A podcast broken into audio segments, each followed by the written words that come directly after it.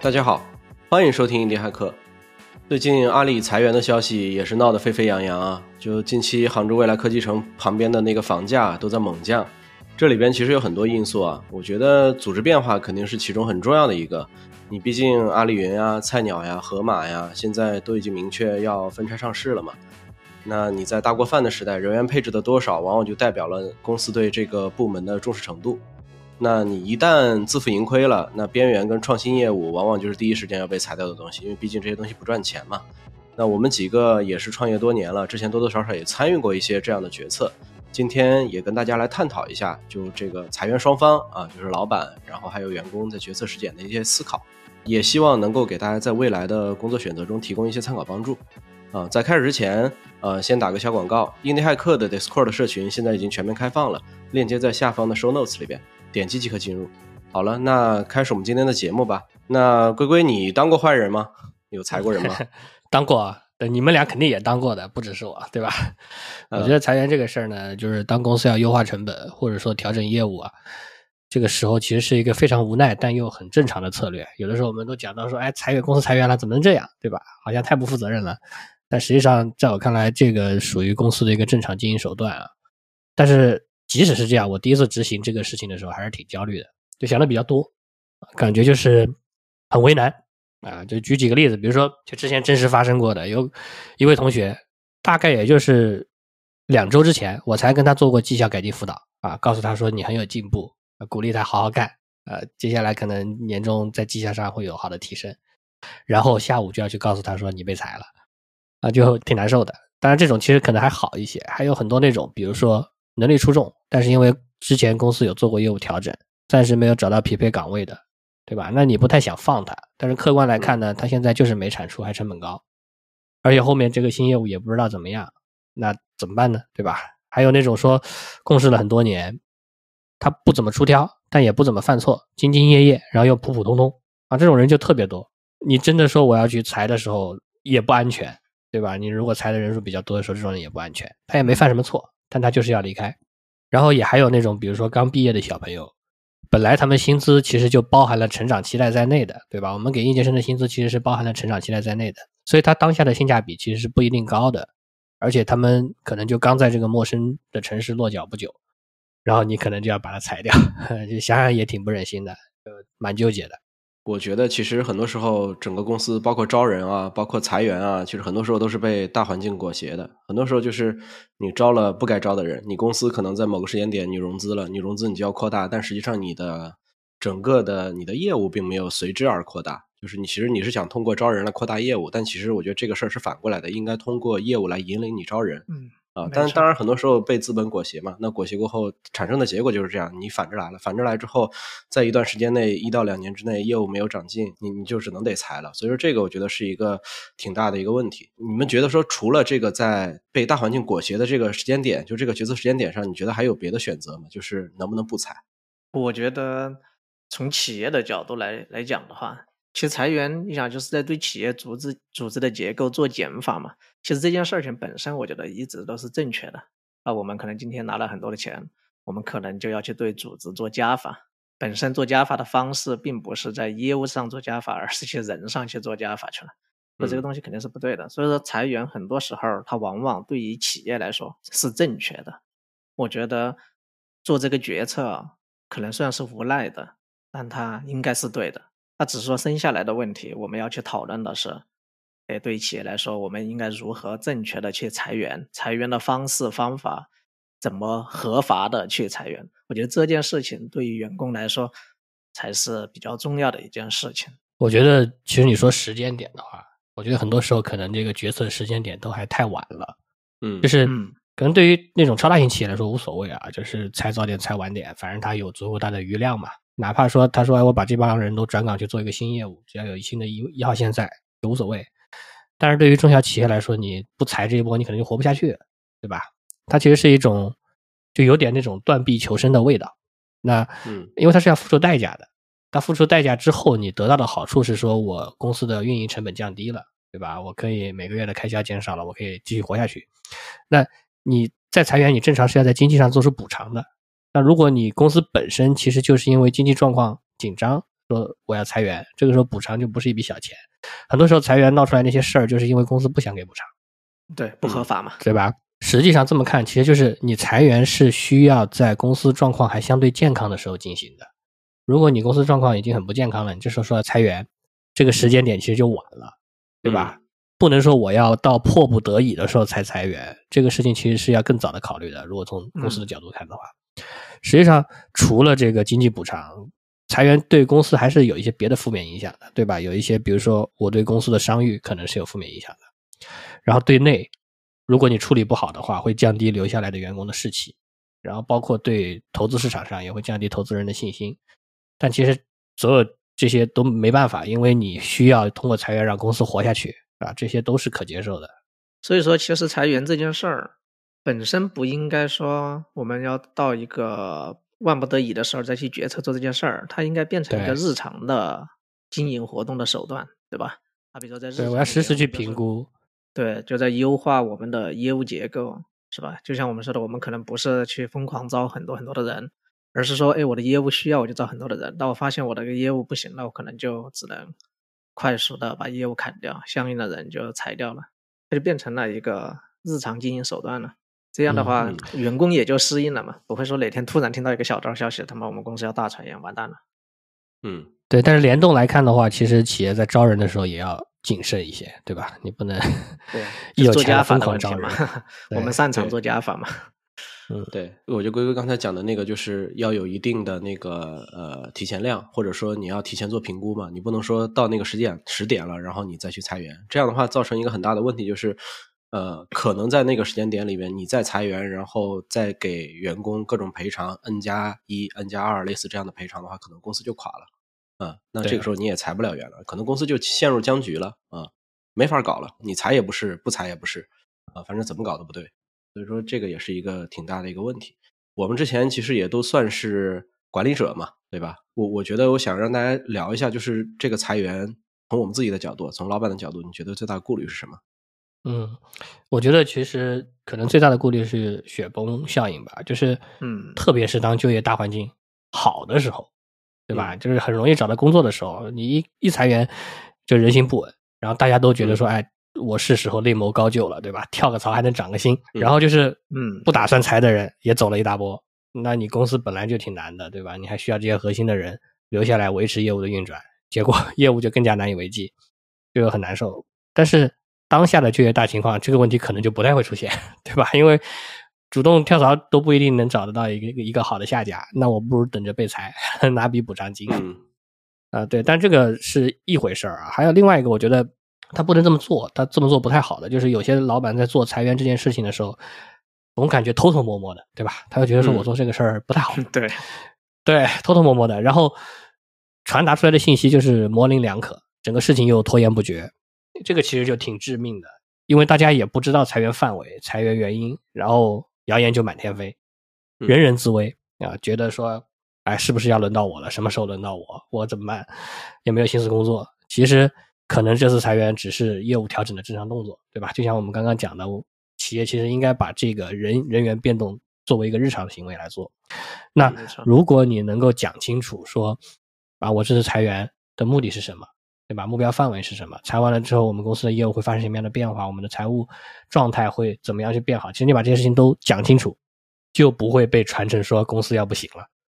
啊，我觉得就 很多时候你一裁员，传的乱七八糟，就是公司要不行了，马上要垮了。我觉得几乎大家在小道消息在传的时候啊，就是因为老板的角度嘛，其实都是害怕私下有各种不同的声音嘛。其实往往在这种时候产生的事儿，其实真正最先走的就是最好的员工。是他们选择最多，对，因为他们的选择最多，他们是对自己的职业的规划呀，这些是有自己的思考和和选择的，对，不像有很多可能划划水的或者刚毕业的都觉得无所谓，对吧？所以说，往往这种都是走的都最好，其实这种是最糟糕的一件事儿。然后我是觉得，就是那个我们提到了老板的那个，其实不是算是顾虑哈，就是那种动作。我觉得动作层面这个事儿，我可以再补充一下。我们自己可能有时候也是一个业务线的负责人，啊，业务线的负责人，那对我们来说，我们可能去裁员的时候裁的是啥？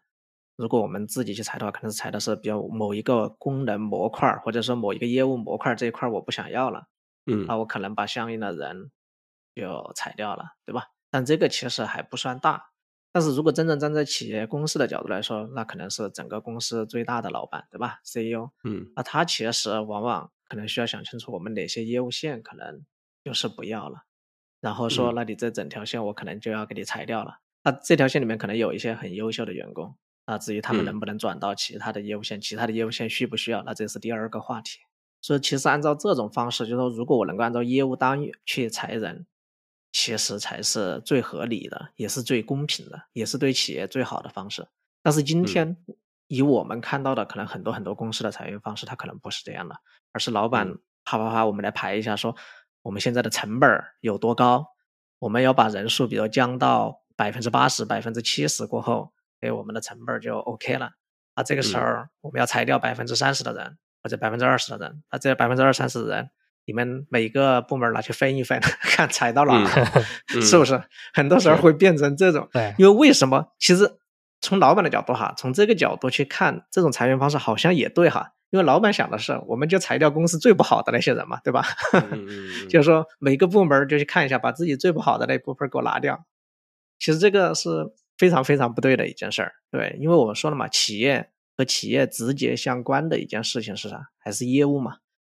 说明业务都没想清楚嘛，对吧？我们需要什么嗯业务，不需要什么业务。对我觉得这件事儿是真的是很非常致命、很重要的一件事情。对，所以说就是在招人的时候，然后大家摊大饼，然后在裁人的时候，大家也摊 大饼，然后 对，大家就分饼嘛，然后分锅嘛，然后你这样子搞来搞去之后，公司好的人一茬一茬的就全部都被洗走了啊！我觉得这个也是一个挺大的一个问题。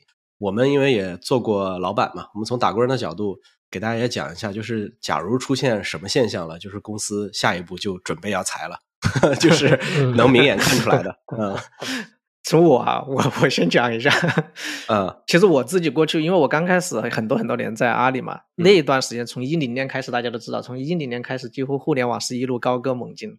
我自己根本没有感受到过任何被裁员，有像在阿里这种大厂，不像今天的阿里哈，天天被嗯炒的，我操，要裁员了，要裁员了，对吧？但对嗯，但是今天阿里的裁员是假消息啊，我们还是要在这儿不散嗯播谣言。对对对，至少在那个年代里面，大家其实对裁员是没有什么体感的，对吧？嗯对，至少我自己也是没有参与过。但是我觉得从打工人的角度来看，所有的裁员的开始都是从小道消息开始的。嗯我说的就是一线员工哈这个角度，因为他们其实不太能接触到企业里面的今天的经营的情况是怎么样的，我们的嗯钱在什么样的一个水位啊这些，我认为他们其实大多数人都不太知道。唯一能感受到的就是今天听说了我们公司可能要裁员，大家都开始疯狂乱传，就传的不像样了。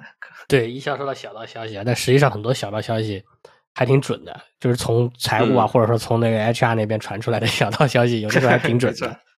嗯但是实际上，稍微从从员工角度看这些，可能还是能看到一些端倪的，对吧？比如说公司招聘已经停止了一段时间了嗯啊，然后公司业务呢也没有增长，甚至负增长。呃，这个当然，这种小道消息就肯定要来自于财务了，对吧？公司业务负增长，那这个就很危险了啊，大家可以理解，对吧？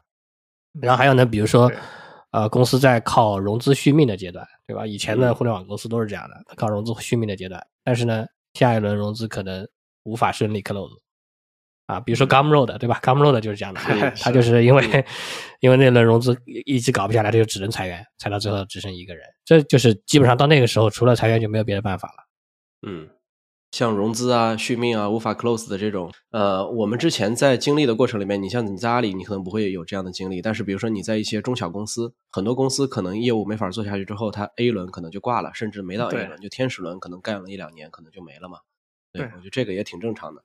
我们其实之前在阿里内部，或者说在大厂里边，其实它不太会容易有这样子，因为大厂都有自己固定的地盘嘛，有自己固定的领域嘛，其实它业务挺稳定的。嗯，但中小公司的话，其实这里边我觉得困难度还是挺高的。可能很多人在中小公司里面，他可能不是裁员，是整个公司都没了啊，有很多这样子。是的，是的，对，所以说在大厂里边，你你想嘛，我们自己之前也是在砍人的时候，也是摊大饼式的砍人。那我们之前有没有类似这样的经历？就是我们在砍人的时候，我们是怎么砍的？你们能给大家分享一下吗？这这种这种摊大饼的砍人方式，我觉得也是有方法论的啊。虽然这方法论好像也没什么用，但是一般来说呢，我们肯定会先标记几个比较明显的短板，对吧？比如说原本绩效就垫底的人，那他基本上就逃不掉了。然后同时我们也会标记出一些关键位，就是你一定会去保留的骨干。那这种人，其实在裁员的这个过程中啊，你可能是要好跟他好好沟通一下的，对吧？把这个他担忧的一些事情跟他讲清楚，免得他也跑了。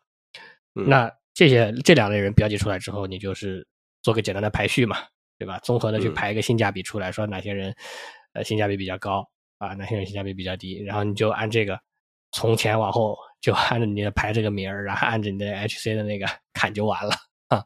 嗯，基本上就是这样。对，这种确实，我们一般啊，一旦这个事儿摊到你头上，就是你脑子里边第一想法就是我肯定是把我的团队做得越来越精嘛。我可能留下更好的人嘛，但是实际上很多时候就是你团队一旦做了这种事儿，可能很多时候就产生那种反向效果了，可能很多很精的人反倒先跑了。我觉得这个确确实也是就是没办法弄的啊。我补充一下，因为我之前可能确实也有裁员嘛，但是我觉得更重要的，我至少还是有根据从业务角度去做动作的，做过这样的动作，就是因为我做的项目做了一个开源项目嘛，对吧？嗯，那我们做到一个阶段，后面说可能因为业务各种情况，整个的商业化呀进程不是很好的时候，那我们可能刚开始就放弃，说先放弃做开源这件事儿，因为做开源我们都知道，其实我们核心不光是只是几个开发，然后也有运营团队嘛，然后所以说做的第一个动作，像这种就很好看。那我的目标是说，我不想再做开源这条线了。那我就先第一件事儿不是从开发的角度出手，而是从运营的角度来配套的。哎，我就把运营给干掉了。说到这件事儿，我觉得这种裁员真的就像龟龟说的，真的挺难的。特别是当你碰到这种事儿，这种你必须要去做。就是因为那个时候我去做的时候，其实我的运营团队的人，我把他招聘进来的时候，可能还是我自己亲自跑去见这个人，我把你招进来。最后干了 干了，有一种辜负了别人的感觉，是吧？跑去见人家，把人家招进来，最后又亲自 把人家给送走，就是这种，其实你特别特别的难。对，其实那个时候我还说，真的，这种就会觉得在裁员的时候是对于老板呐、主管来说是一件特别难的事儿。对。然后除了像这种比较在业务思考清晰了，你觉得这一块儿？不要做了，那就把这一部分人都裁掉。这其实是一种正常，从企业的角度来说，它是一种正常的手段和方法，这个是很正常的一件事儿。哎，但是确实还是就像摊大饼这件事情，我们也逃不掉嘛。那确实有时候，那一到开发团队来来说，就很容易摊大饼。那个开发团队就是我这个时候，比如有五十个人，那你说你要砍掉十个人，那我们有时候从一条业务线为单元的话，我也不太会去思考说。呃，这条业务线里哪些模块我不想要了，我就把这个人给砍掉了。其实也不太会去做这样的动作了，可能很多时候就是还是从绩效的角度去衡量这件事儿。但是说实话，绩效真的能够去用在裁员这种上面嘛？因为有些同学他可能绩效表现确实没有那么好，但是不排除这个人各方面的能力啊，以及在未来潜力的发展，可能真的是挺好的一件事儿。嗯，说这个东西他不能这样做，但是可能今天很多的管理者可能都会从这个角度去做。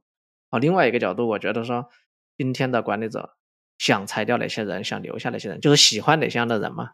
很喜欢责任心超级强的人。嗯，你的技术能力强，当然你责任心也强，那这种当然是最好的了。但是有时候相比起技术能力来说，可能责任心却成了一个很关键的指标。对，嗯，是。我自己也觉得，其实像我们刚才讲的这两种裁员的方法，就一种是说我直接按绩效从高到低直接排了，我希望我的团队里边留下比较精英的人嘛，这是一种。另外一种是我们按照业务去裁，比如说我干的这个业务未来可能需要度不高，或者说它其实是一个边缘业务，然后我可能又招了几个人，那可能我直接连这块业务都砍。我觉得这是两种挺典型的这种裁人，就是或者说砍人的这种方法。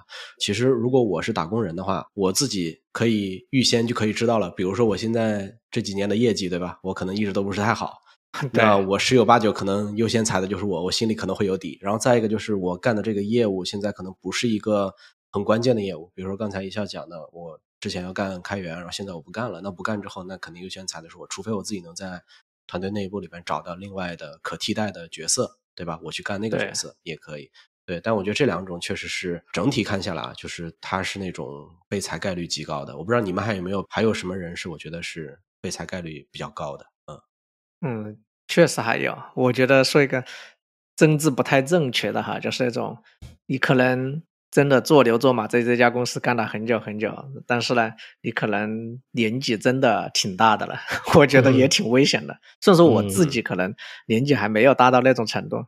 但是我感觉这种人还是会很危险，就是这才我不知道 龟龟怎么看这个点。你要你要说到这个，是不是政治不正确？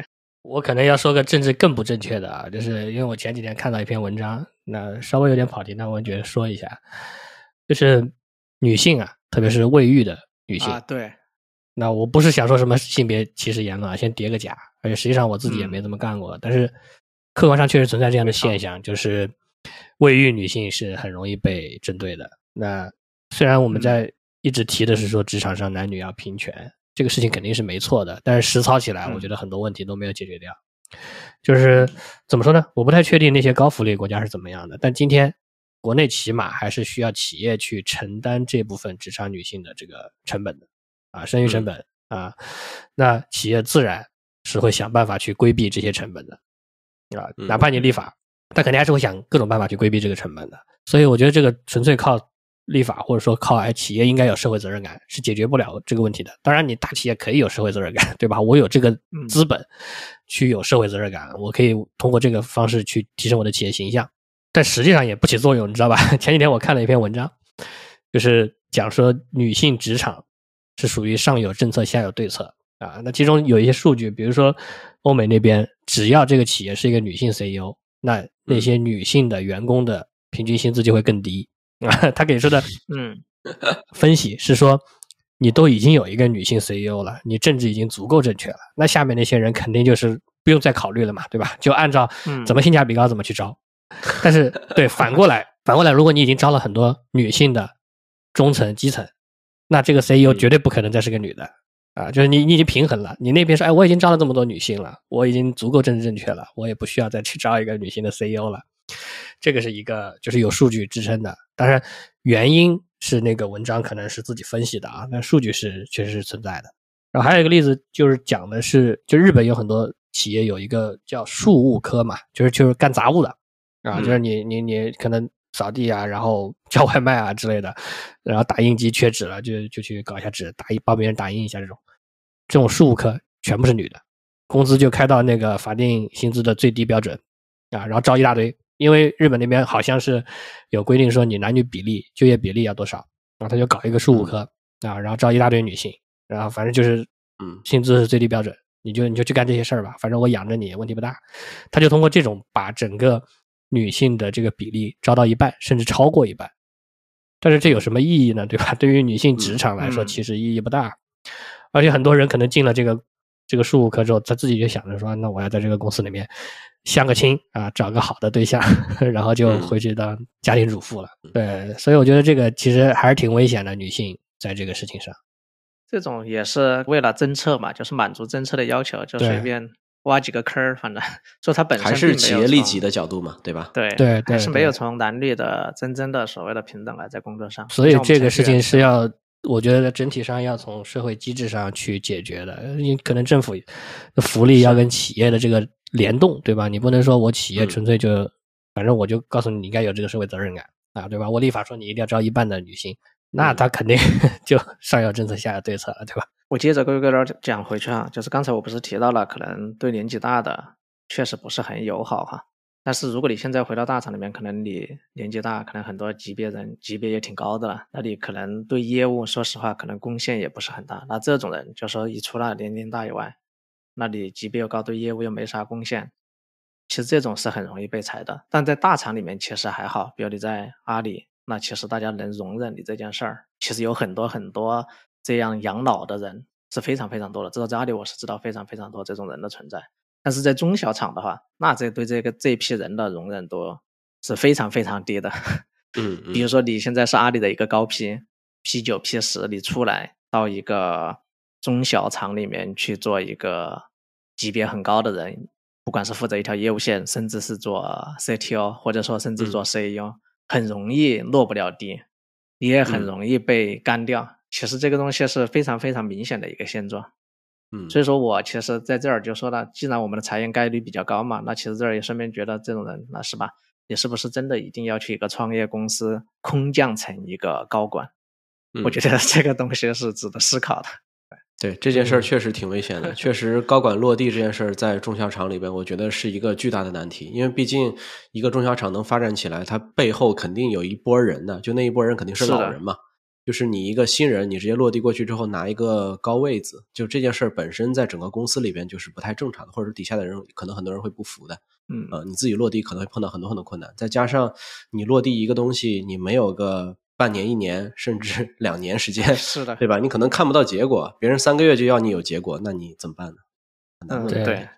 而且实际上，你从大厂出来的话，不管你在大厂以前是高管也好，还是中层也好，你空降到一个小企业去干这个高管的事儿，很容易谁都不服。因为小企业说句实话，它不是说我制度怎么怎么驱动的，它其实是老板驱动的，对吧？你跟这个老板 对不上，你怎么都对不上。嗯，也不单纯是这个点吧，我觉得可能还也有一些，比如说小创业团队也好，小厂也好，大家可能确实有自己的一套做事儿的方式方法。这种方式方法，他就说它是一种没有规则的，就是 它本来就是可能从发展的第一天都有自己的那种气质文化在里面，或者说我们就说叫很很野、很粗暴，嗯嗯，对吧？你突然以解决问题优先嘛？对，以解决问题为优先，我们。不讲求什么打法呀，什么乱七八糟的，对吧？你只要能帮我把这个问题解了，把业业务解决了就为主。我觉得我们刚才聊的像女性职场的这个问题啊，就这个问题我觉得挺大的。还有就高管落地问题，就这两个问题其实都挺大的。对，以后其实都可以单独聊一聊。对对啊，单独开两期，我觉得都可以。对，刚才聊到女性职场，其实我都想到那个点。对我觉得后面确实可以聊一下，比如我们程序员，你觉得程序员今天这么多的男性？为主哈，女性确实比例就是要少很多。就你不要看自己身边的，但我们看自己身边也是这样的嘛。对对对，是的。其实这里面并不是说是女生不合适做程序员，其实不是这样的。这个东西从第一代程序员到第二代程序员，再到我们今天现代的当代的程序员，其实这个发展路径上的文化是有很大的关系的。对，因为我之前也刚好在看一本书，讲的就是。程序员的这个职业，其实最刚开始的第一代程序员是女的，女性打纸袋嘛。对对对。但是后面开始就这个文化就发生了变化了，大家都觉得男的，那反正就其实这里面，我觉得哈，个人是觉得是带有对女性的一定的排斥在里面，才产生了今天的这个结果，肯定是不对的。对你说这个让我想起来之前看的一篇文章，其实他讲的是也是一个研究，我忘了具体是几年级啊？他就说在这个年级之前，可能二年级之前，男女小朋友啊对各种事情表现出来的兴趣是相同的啊，比例是相同的，但是在这个年级之后，马上就分化了。那这个背后的原因其实还是来自于社会对性别的一个固有印象，或者说整个社会，你父母也好，学校也好，对于这个不同性别的施加的影响。就觉得说，哎，女性女孩子就应该喜欢这个，对吧？就应该干这个。嗯，那实际上在那个年龄之前，大家的兴趣兴趣分布其实是一样的。对，这个也是。那我们今天其实就先不聊女性职场话题，还有就是我们整个高管落地问题嘛。我们今天就是还聊聊普罗大众，我们普通人，对吧？我们普通打工人只能眼睁睁等着被裁嘛？我还能挽救一下吗？挽救不了了。真真到真到 HR 来通知你的时候，我觉得基本上是没救了啊。但是。在事前努努力，我觉得也不是完全没机会啊。我我提一个可能在有些人听起来比较荒谬的方法，就是主动寻求降薪，还可以这样操作的嘛？对啊，因为大部分人可能就会觉得说，我职场就应该越走越高嘛，对吧？我每一次工作变动，我的薪水都应该越来越多。但实际上，我觉得不是的。那看你怎么想。我们过去这十几年，互联网和科技浪潮里面，程序员的薪资其实是比较夸张的。我觉得是极高的，嗯，对，是高的。当你这个潮水退去，水分挤干之后，实际上我们是需要重新在市场里面被定价的。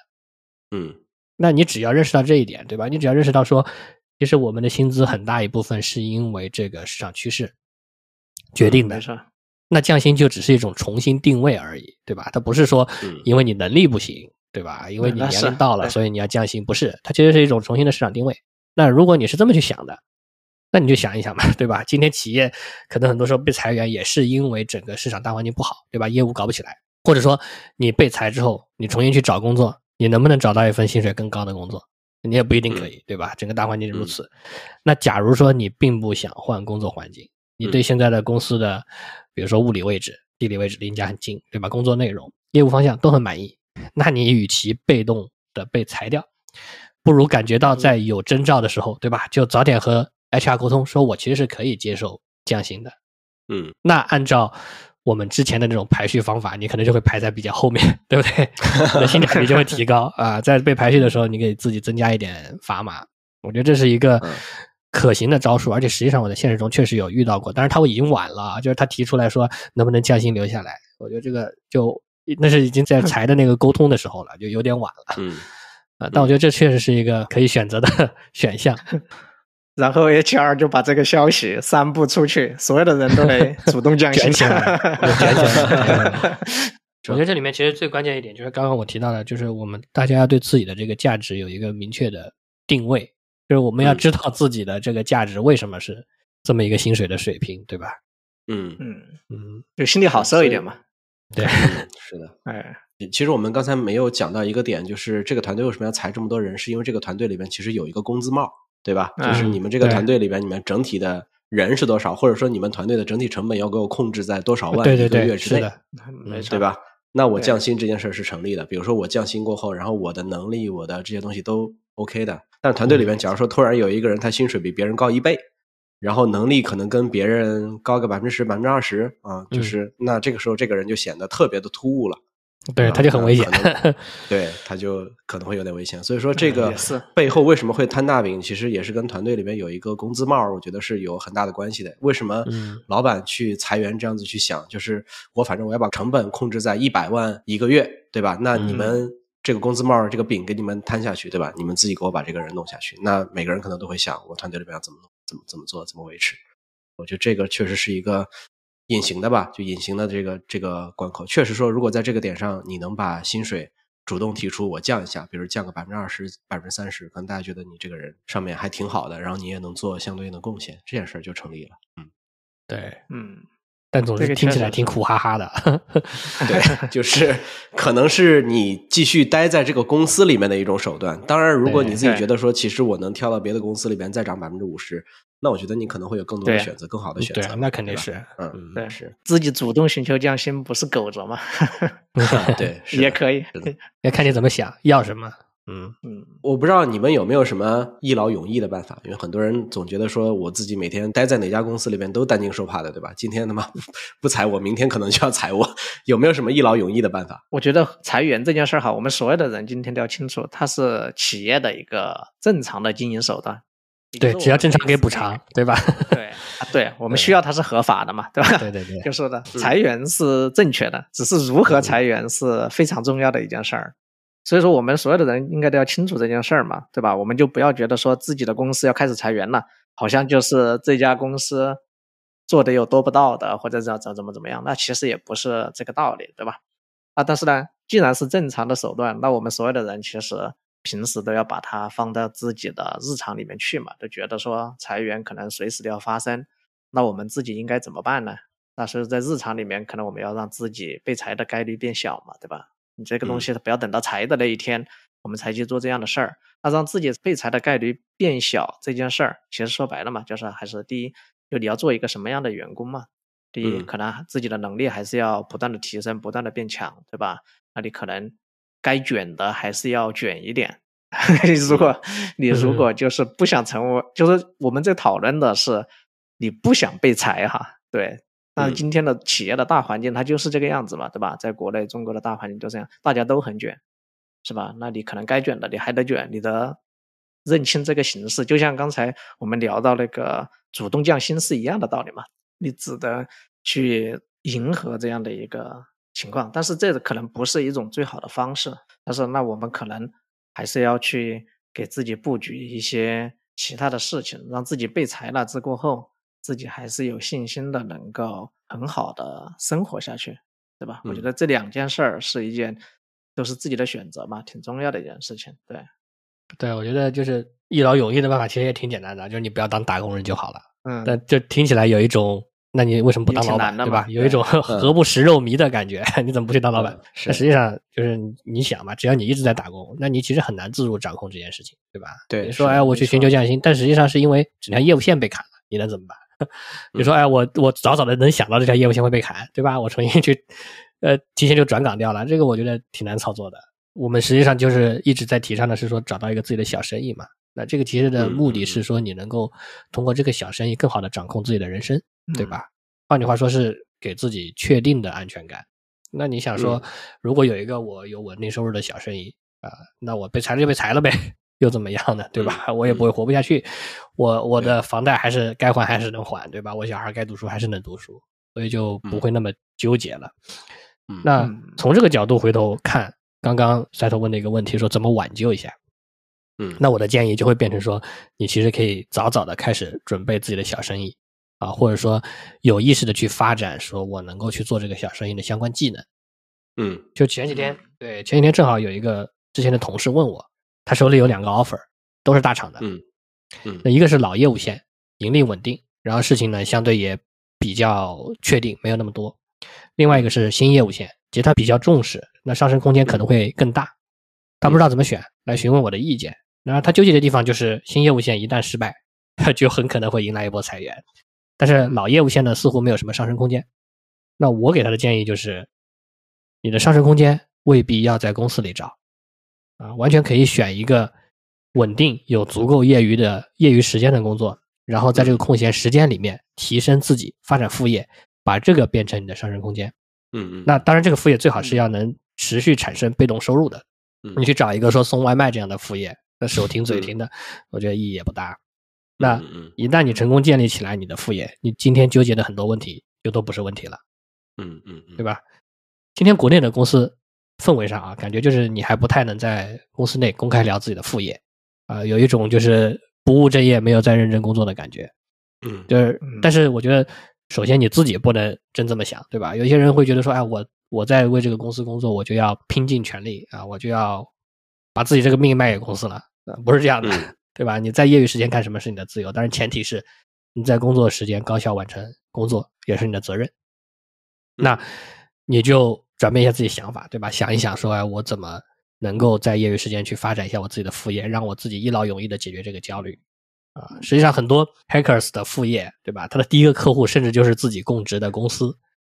呃，就是 对我之前看过一个 India Hacker 的故事，就是 Japan Devs，它其实是一个垂直招聘网站啊，它是帮助那个外国人在日本找技术工作的啊。然后他为什么做这个？是因为他自己找这个工作的时候发现很难，他是个外国人啊，在在在日本找一个技术工作很难。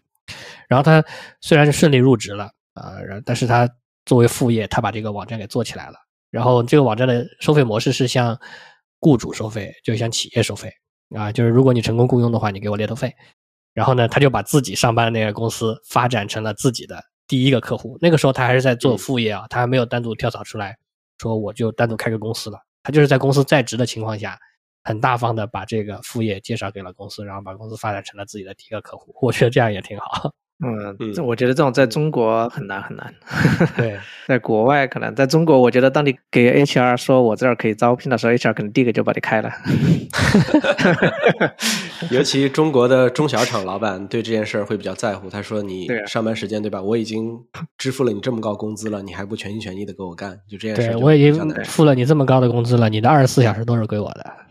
是的，是要卷嘛，就是要卷起来，你才能够不被裁呀。就是刚刚说，呃，不过是刚刚提到副业这儿，我再接着过补充，我觉得副业真的是特别鼓励大家要干的哈。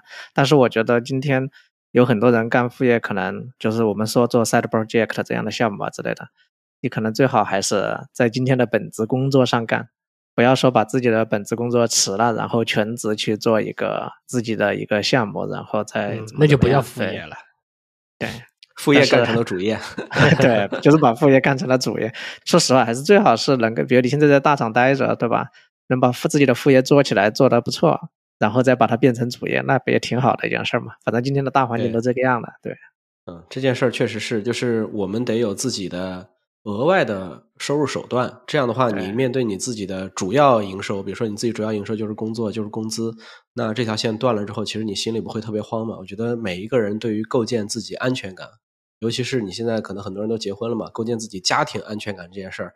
我觉得很多事情是要做的，就是而且是你必须得做的。可能说有些时候你去买个保险也好，然后你去买点买点固定分红的股票呀，干嘛？没错，你明确的知道说自己一年时间里边就能赚多少钱，这些钱是无论怎么着都不会动的啊。我觉得这件事儿对于构建你自己的安全感，对于你自己即使被裁了啊，或者说怎么样，我觉得自己不会那么慌。这件事儿我觉得很重很重要啊。然后我最后再提一个问题吧，刚才龟龟那个案例也在讲嘛，就是有人在问他说创新方向，创新方向挂了就可能真挂了，对吧？对，所以说就是整个公司都没了。尤其是在我觉得在当前的这种互联网环境下面，在做创新的项目，我觉得风险极高。但是可能倒回去五年前、六年前，可能有一个创新方向，可能它可能不会死那么快，或者说即使死了。那这个团队有可能还是被会被全面的安到并到另外一个团队里面去，他也不会裁员，嗯啊，但在当前的这个环境下面，我觉得挺困难的啊。我觉得这个是一个点吧，还有一个就是，呃，能不能给我们大概讲一下，还有哪里是危险的？如果危险的那个地方我就不去就行了吧，对吧？那个地方有沼泽我就不踩就行了嘛，对吧？还有没有类似这样的地方？我觉得危险的地方可能太多了吧，但是可以讲一讲，可能相对来说比较安全的地方。对对对，是的，对对，就我觉得分情况的。就是一类是，假如说你资历还比较浅，工作时间也不久，那是我觉得其实你不用太纠结这个问题。你你只要把握好一个原则，就是你今天去做的这一份工作对你的成长是有帮助的。我想特别强调的一点是说，这个帮助最好不仅仅是专业能力上的帮助，更多是要考虑一下综合能力上的成长机会。那你不能说我只是纯粹是一个专业能力上的提升，那肯定会有的。然后呢，还有一个点就是说，如果是中小企业，我觉得一个好老板可能就决定了一切。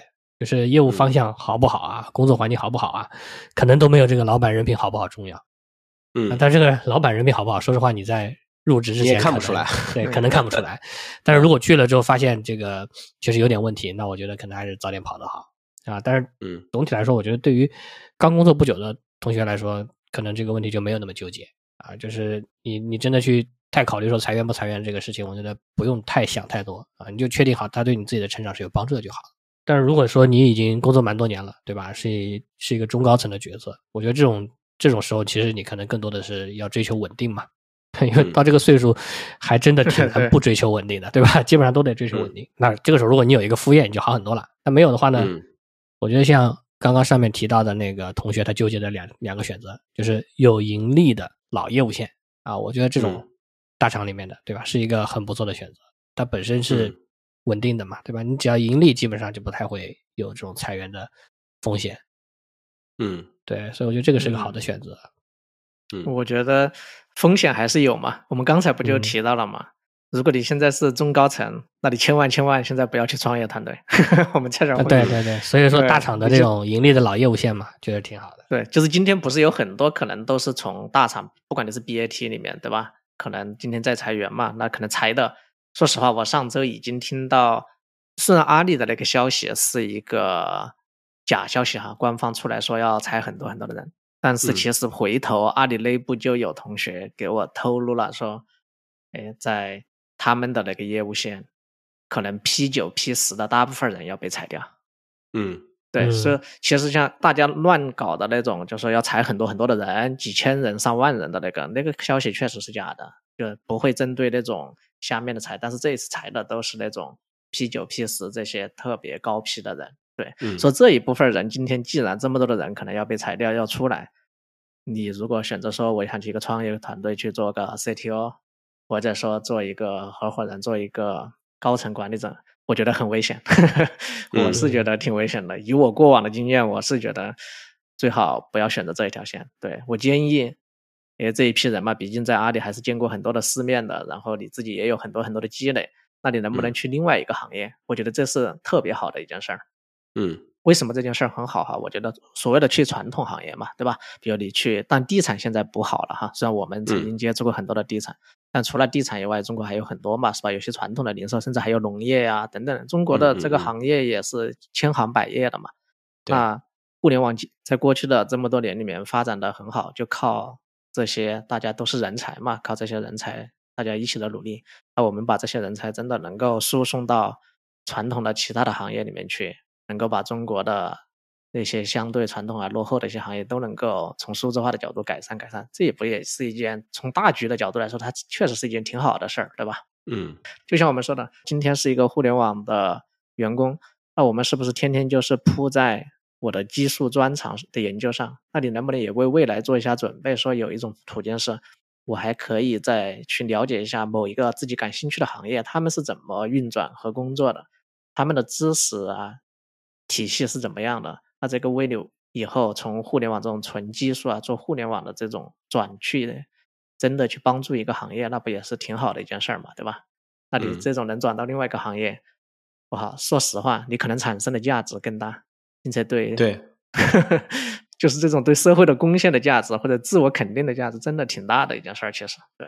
嗯，因为很多时候，其实互联网所相对应做的贡献，比如说我可能在淘宝，我可能做的是交易平台嘛，交易平台可能它不是那么显性的，就是我做的这个贡献，我并不能实质性的带来说我在交易平台上面多成交了多少，然后多支撑了多少，就这件事儿可能不是那么显，对自己来讲不是那么显性。但是你在一个那种我们讲传统公司里边，你可能做了一点点改善，公司的效率就会因为你的这点改善做了。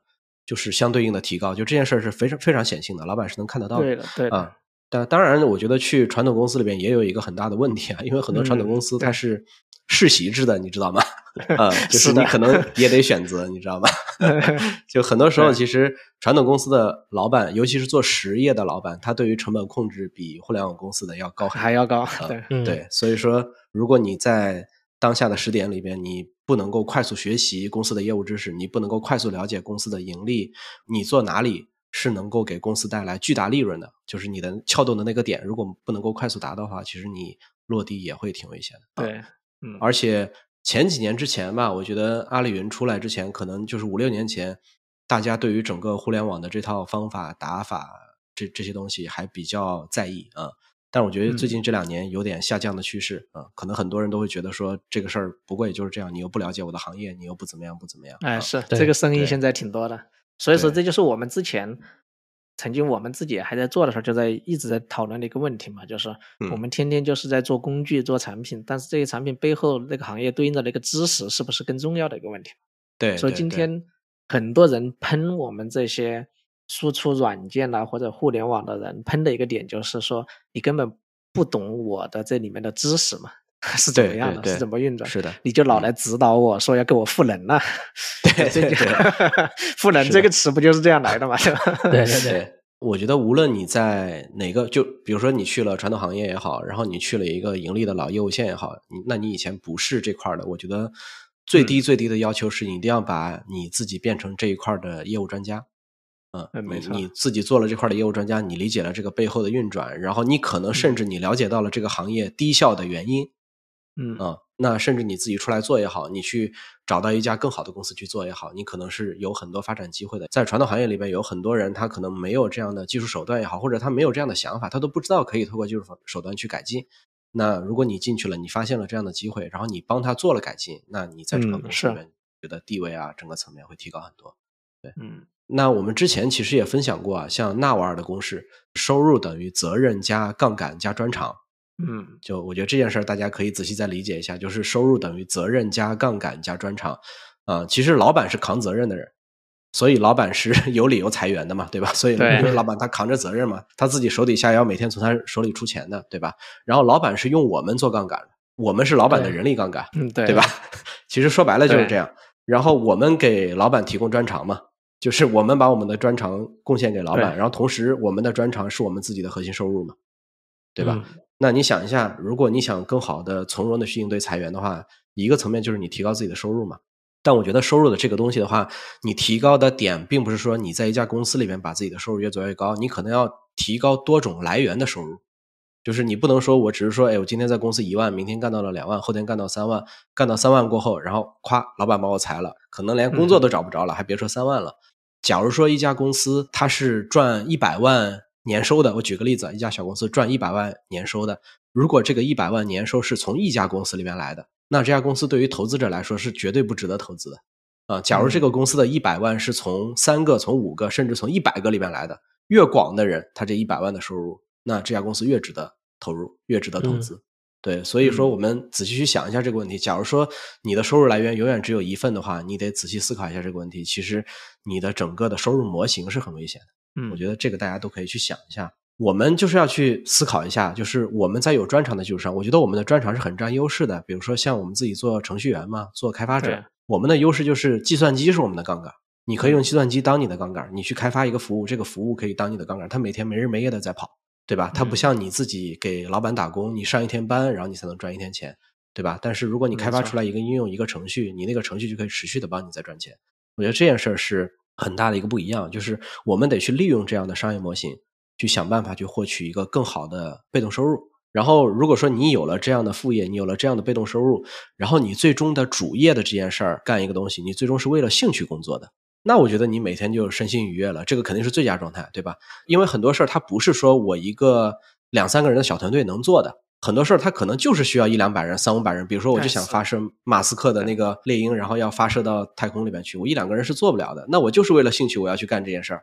那我觉得这种事儿就是可能是最佳状态。我希望大家都能够达到这样的最佳状态。嗯，好的，那本期节目就到这儿吧，感谢大家收听。如果大家有什么裁员的奇葩故事，或者说自己拿了 N 加三想炫耀的，也可以跟我们在 Discord 的社群里面交流。好的，那大家再见，大家再见，拜拜。